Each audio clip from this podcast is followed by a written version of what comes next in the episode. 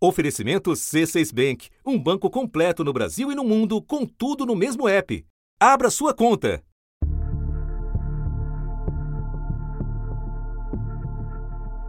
E essa cesta básica aí? Vai quebrar. Vai quebrar um galho.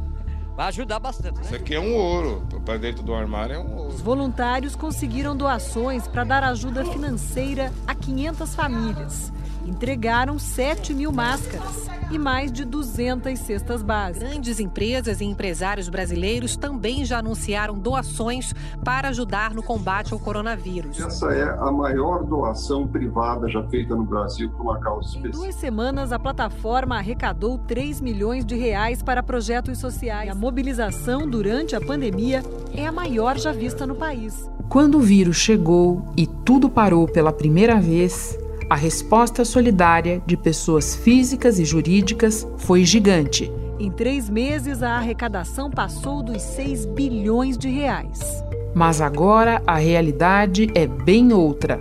Ao longo de 2020, a gente entregou cerca de 40.900 cestas. Ao longo de 2021, foram 350 cestas. Era de aproximadamente de 250 a 300 marmitex por semana com o prolongamento da pandemia e a baixa nas doações, caíram para 150 por semana. Entre março e setembro, nós conseguimos arrecadar mais de 31 milhões de reais e ajudar 411 mil famílias de todo o país. Entre setembro e janeiro, as doações caíram para 2 milhões e meio de reais. A gente que mora aqui na comunidade, a gente está sempre precisando de ajuda dos de fora. E nesse momento de pandemia, a gente se sente um pouco só. A escassez impõe escolhas tão duras quanto as dos profissionais da saúde nos hospitais lotados. Muitas vezes vocês vão poder observar aqui na fila de atendimento que tem um casal que precisa, que tem um idoso que precisa, mas você tem que colocar na balança se você vai alimentar uma mãe com quatro, cinco crianças dentro de casa ou se vai, você vai alimentar aquele casal que também está passando por necessidade. Então, é uma forma de ter que crucificar alguém para atender outros. Isso tudo com o contágio em alta e o auxílio emergencial, mais magro, ainda sem dia certo para voltar. O governo informou que vai pagar parcelas menores do que as do ano passado. Serão quatro pagamentos de 250 reais a partir de abril. Desta vez, o auxílio será pago a apenas uma pessoa por família. O governo ainda não informou as datas dos depósitos nas contas digitais da Caixa. Da redação do G1. Eu sou Renata Loprete e o assunto hoje é a queda livre das doações e a necessidade urgente de revertê-la. Os convidados neste episódio são Preto Zezé, presidente da Central Única das Favelas, a CUFA, e Ana Paula Campos, repórter da TV Globo em São Paulo. Segunda-feira, 29 de março. Ana, você foi às ruas e fez reportagens na periferia de São Paulo, agora e também no início da pandemia. Você pode comparar esses dois momentos para nós? Que diferenças você observou? Bom, Renata, lá no comecinho né, da decretação da quarentena, houve uma onda de solidariedade muito grande. Muita gente ficou tocada com aquela situação que a gente nunca tinha vivido, né? Empresas e empresários no Brasil têm investido tempo e dinheiro para amenizar os efeitos da crise do coronavírus. A CUFA, né, a Central Única de Favelas, associações de moradores como a da favela de Paraisópolis, começaram a receber muitas doações e conseguiram alimentar muita gente que naquele momento ficou sem emprego e tendo que se isolar dentro de casa.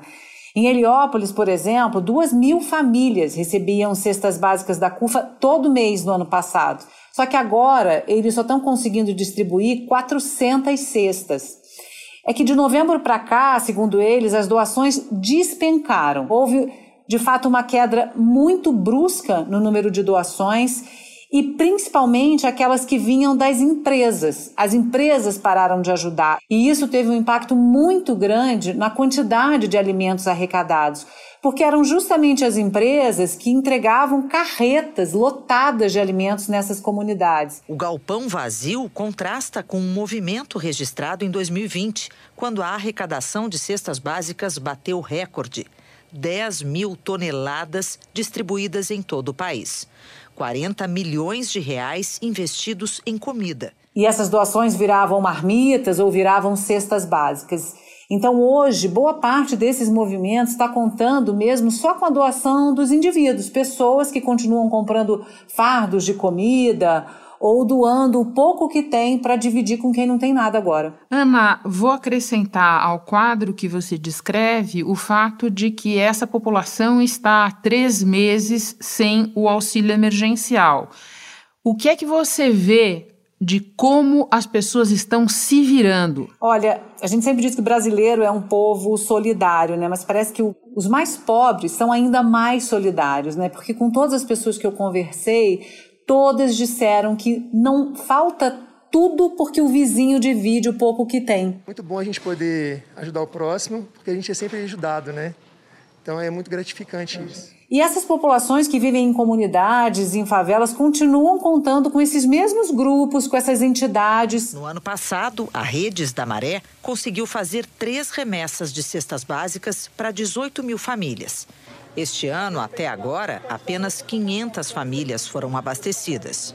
Que a gente possa é, dar a quem precisa, né? O, e dar o que comer. Porque hoje a demanda ela é básica e ela é muito por comida. Essas pessoas continuam contando com esses mesmos grupos, com a CUFA, com a Associação de Moradores de Heliópolis, de Paraisópolis, para poderem se alimentar. Só que agora o trabalho desses grupos é, tem um alcance muito menor. A pandemia fez surgir também é, grupos que se organizaram, sejam vizinhos, pessoas que jogavam futebol juntas, alguns grupos ligados a, a igrejas ou não, voluntários que se uniram para distribuir alimentos para a população de rua, para socorrer comunidades pobres aqui em São Paulo. E esse trabalho continua. Essas pessoas estão entrando em contato com a nossa redação para relatar essa queda muito brusca e muito acentuada nas doações e também a urgência da fome nesse momento, né? Porque a procura tem aumentado, mais pessoas estão batendo a porta dessas associações, dessas entidades para pedir comida, Renata. Nós temos percebido que ao longo aí dessa segunda onda da pandemia, o público ele se tornou muito eclético. Então, temos aí pessoas, população em situação de rua, pessoas desempregadas, pessoas que vêm do interior para cá em busca de emprego e são frustradas por conta da crise econômica. Ana, você é, tem na memória muitas histórias das tuas andanças apurando essas reportagens.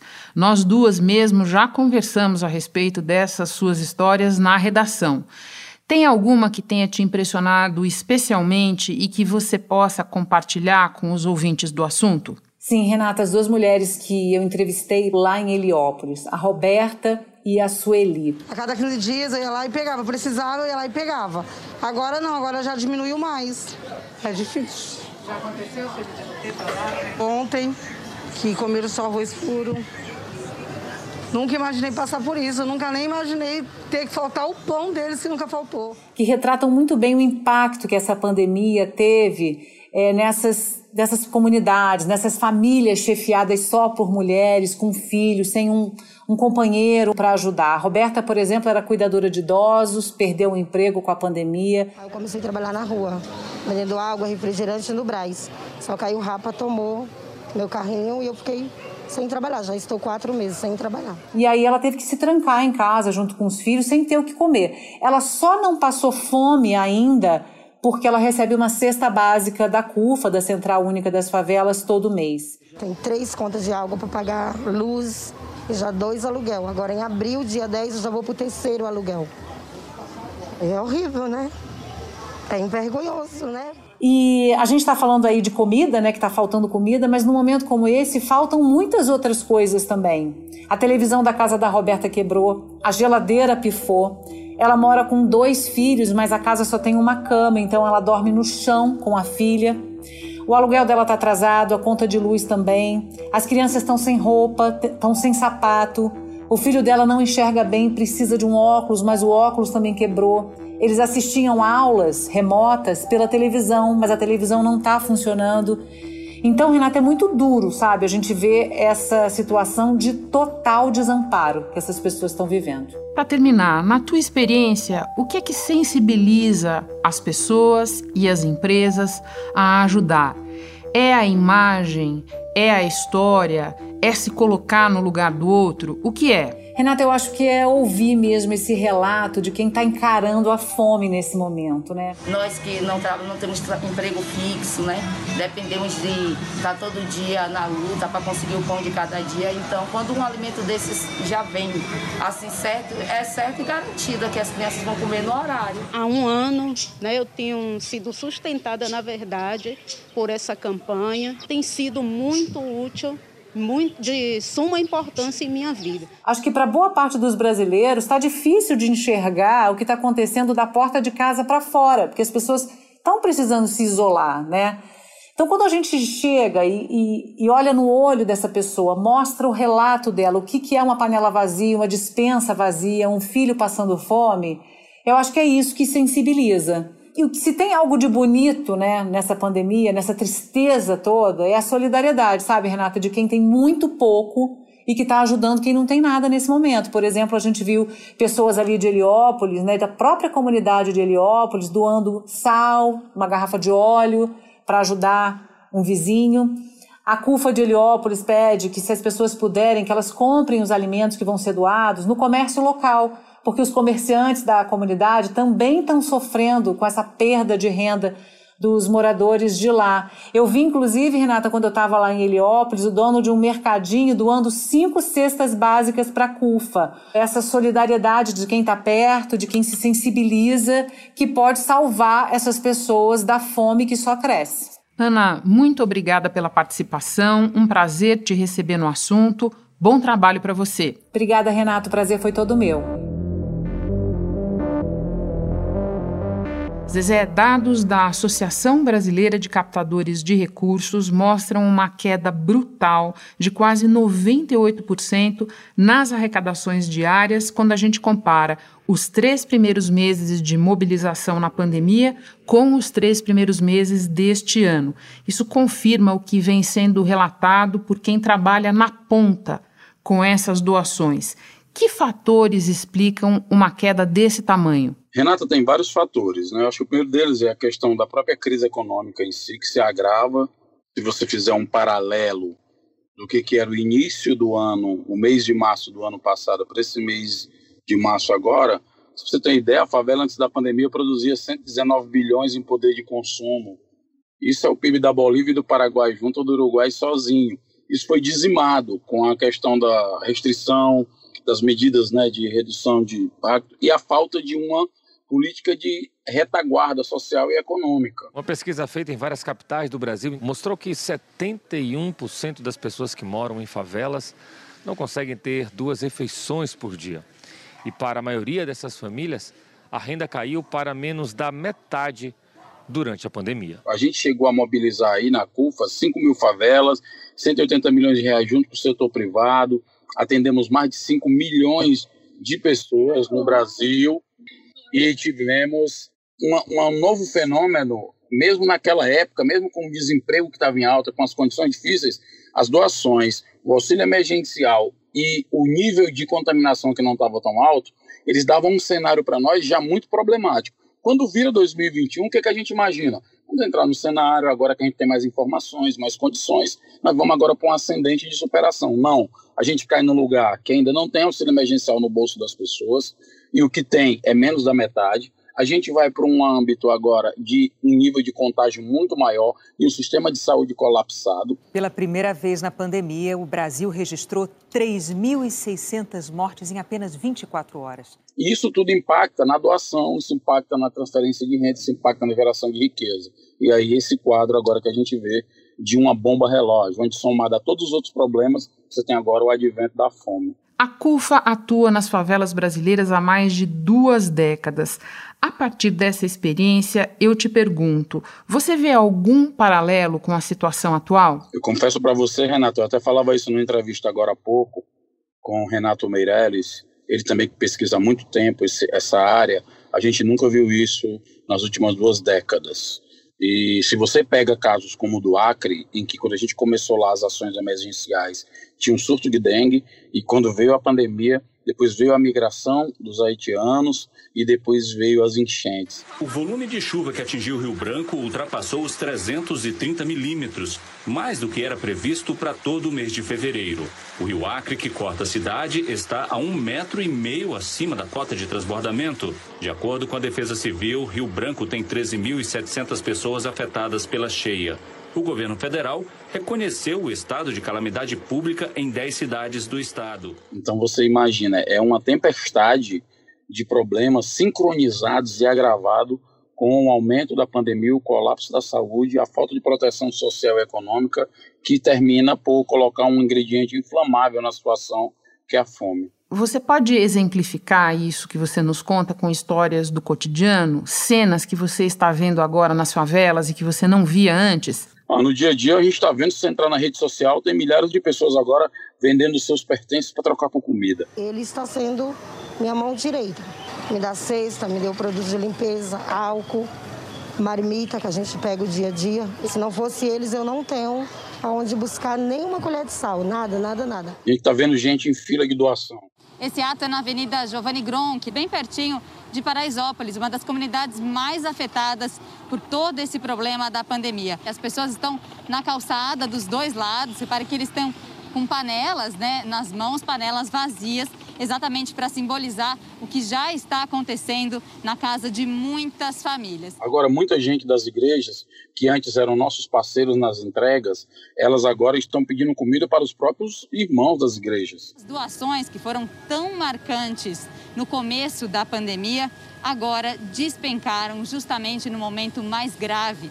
Aqui em Paraisópolis, a queda foi de 95% quando a gente compara agosto com esse momento que a gente está vivendo agora. O agravante dos filhos estarem em casa impediu que as mulheres saíssem para trabalhar. E essas mulheres, 47% dela corresponde à maioria das lideranças de, de favela, de lares nas favelas. Elas estão agora sem economia porque não podem sair, com os filhos em casa, com idosos. E com certeza um auxílio emergencial seria tudo para oxigenar, para dar um balão de oxigênio nessa situação sufocante. Só para você ter ideia, Renato, em números, é, com o fim do auxílio emergencial, e olha que nós, em dezembro acabou, nós estamos em janeiro, fevereiro, março, eu não sei que noção se tem da ideia de emergencial, que ainda se está discutindo um projeto, quando na verdade a emergência é de emergência, é de urgência. Mas 67% das pessoas estão precisando cortar despesas básicas, enquanto somente 8%, comparado ao ano passado, vão conseguir manter um padrão de consumo mínimo. De, de, de cada 10, só para você ter ideia, cada 10 moradores de favela, 7 hoje afirmam que a pandemia fez piorar a sua alimentação. Comparado a 20, a, a, em agosto de 2020 era somente 25%, agora é 70%. 68% dos moradores de favela afirmam que nos últimos 15 dias, menos menos um dia faltou dinheiro para comprar comida, ou seja, a média diária de refeição caiu para 1,9. Então você tem hoje cada 9, 10 moradores de favela que estão sobrevivendo durante a pandemia com algum tipo de doação, a maioria de alimentos, cestas básicas, né, dinheiro e outros. Então isso é muito preocupante. Você mencionou o auxílio emergencial, o auxílio emergencial para ontem e num valor maior do que o que foi definido. O que mais o poder público precisaria fazer para a gente conseguir atravessar 2021? Essa palavra, atravessar 2021, é, antes de responder, é porque eu estou vendo muita gente pensando em 2022, a política, o projeto, as candidaturas, as pessoas não entendem que nós vamos ter que atravessar 2021. Então, acho que a primeira coisa 2021 era um consenso mínimo de emergência da vacinação. Essa será a saída, óbvio. Mas tem uma realidade agora, gerada por uma série de problemas e ocasionado pela não vinda da vacina, é, que é essa questão da segurança alimentar e da segurança econômica. Isso é a única coisa capaz de garantir que medidas como o lockdown, que é uma medida que ninguém quer e ninguém gosta, mas é um remédio amargo para esse momento, possa efetivamente surtir algum efeito diante do tamanho de contágio. Por exemplo, eu sou de Fortaleza, Ceará. Aqui está em lockdown. O governo do Ceará decretou lockdown em todos os municípios do estado. O governador Camilo Santana prorrogou, então, o lockdown até o dia 4 de abril. O governador liberou compra de botijão de gás, é, aumentou o cartão mais infância, uma série de políticas de proteção e contenção social e econômica para poder minimamente tornar efetivo alguma medida restritiva. Porque se você não tiver isso, você imagina, Renata, hoje, 75% do negócio das é, as pessoas precisaram fechar o seu próprio negócio e agora estão tendo que fazer bico por conta da pandemia. e 57% estão mais de cinco meses sem trabalhar. É muita gente. E aí as pessoas estão morrendo de medo de perder o resto de emprego que tem. Né? É, as pessoas, ela afirma, está muito preocupada com a perda da renda familiar. Hoje você tem em torno de 9 milhões de pessoas nas favelas que a renda é menor hoje do que antes da pandemia. Então, assim, se você não tem a segurança econômica alimentar, nesse momento, para as pessoas passarem essa tempestade, nenhuma medida restritiva vai funcionar. Nós já estamos vendo as consequências para os indivíduos, para as pessoas dessa situação que nós estamos vivendo. Se essas medidas que você coloca não forem tomadas e tomadas com urgência, que consequência você vê para o país? Para o país, nós vamos estagnar total e nós vamos ter um risco que até então a gente não queria ter, e a gente conseguiu segurar isso em 2020 bem, com a parceria da sociedade civil organizada nas favelas, organizações como CUFA, Gerando Falcões, Voz da Comunidade, como empresas, grandes empresas que viram na CUFA esse, essa interface de chegar as várias favelas. A gente está do Rio Grande do Sul, Renata, do extremo sul do Rio Grande do Sul, as tribos indígenas do Acre, de barco, entregando cesta básica, chip, gás. Isso foi possível numa parceria sociedade e setor privado. Agora, precisa que setor privado, sociedade, poder público e liderança do país façam um pacto nacional, porque nós estamos lidando com uma situação que é o seguinte: a pessoa da favela, morador de favela, ele deu uma lição de equilíbrio emocional e psicológico, na, não é na, numa situação difícil, é no pior momento da humanidade. Eu não acredito que esses pais e mães agora, que se sacrificaram nesse processo, que se sacrificam no serviço essencial, embora não sejam prioritários para vacinar, e a outra parte que está isolada socialmente direito, que fica nas favelas sem saneamento, sem sequer água e sabão para lavar as mãos, se essas pessoas verem seus filhos chorando com fome, que elas vão ficar passivas olhando para a prateleira lotada de comida e não fazer nada. E aí, na medida em que esse caos acontece, essa convulsão acontece devido ao desespero, na medida que ela parte para cima dessa cesta, ela não parte para cima da cesta. Isso é a declaração do caos total. E aí nós falimos quanto sociedade quanto projeto de nação. Zezé, para terminar, na sua coluna no Diário do Nordeste, você publicou recentemente um poema em que diz que quando a gente fala em retomar a economia, quem é preto, pobre e favelado é sempre visto como gasto, nunca como investimento. Por que é assim e como essa lógica pode ser revertida? Isso se dá por uma discussão muitas vezes injusta, que eu acho desigual, a respeito das questões dos tributos no Brasil. Primeiro, porque a política pública é tida como favor e os políticos utilizam isso bem, isso bem. A participação da sociedade ela é inibida na medida que a política é vista como coisa suja, como coisa criminosa. Então as pessoas não participam, deixam os políticos cuidarem das suas vidas. E o terceiro elemento que eu penso que é o que a gente discutir é a respeito da desigualdade é que hoje o cidadão que mora no Higienópolis ou no Leblon ele paga o, uma, o, como a nossa carga tributária é no consumo, ele paga o imposto ali e volta aquele recurso em forma de segurança pública, de saneamento, de a, a infraestrutura, a iluminação, está ali no bairro dele garantido o retorno do imposto, embora ele reclame para caramba da carga tributária. Mas quem está lá na Cidade de Deus, lá, lá no Complexo Alemão, no Capão Redondo, no Jardim Ângela, no, na Brasilândia, no Heliópolis, essas pessoas elas não têm retorno dessa carga tributária pagando o mesmo preço. Então, essas pessoas pagam mais. E na medida que essas pessoas pagam mais e também são a base da geração de riqueza, não é justo que elas sejam vistas somente como gasto, como dispêndio, como orçamento, mas elas sejam vistas como investimento e como viabilidade única de um projeto de país. Porque se eu construir um país em que uma minoria tem acesso a tudo, essa maioria não tem acesso a nada a não ser gerar riqueza, a gente talvez tenha um caso grave aqui, que é duas opções a escolher. Ou nós compartilhamos essas riquezas, esses benefícios, essas oportunidades, ou todos nós vamos conviver com grandes tragédias. Zezé, muito obrigada por compartilhar com a gente a tua experiência, pela conversa. Saúde, sorte, bom trabalho aí. Obrigado, Renata. E obrigado pelo espaço. Tamo junto. Como acabamos de ouvir, são muitos os brasileiros que neste momento não têm o mínimo suficiente para comer e cuidar de outras necessidades básicas. Se você estiver em condições de ajudar, saiba que na plataforma paraquemdoar.com.br vai encontrar iniciativas espalhadas por todo o país. Este foi o assunto podcast diário disponível no G1 e também no Globoplay, Spotify, Apple Podcasts, Google Podcasts, Castbox, Deezer, Amazon Music. Nas plataformas digitais de áudio, dá para seguir a gente e assim não perder nenhum episódio. Eu sou Renata Loprete e fico por aqui. Até o próximo assunto.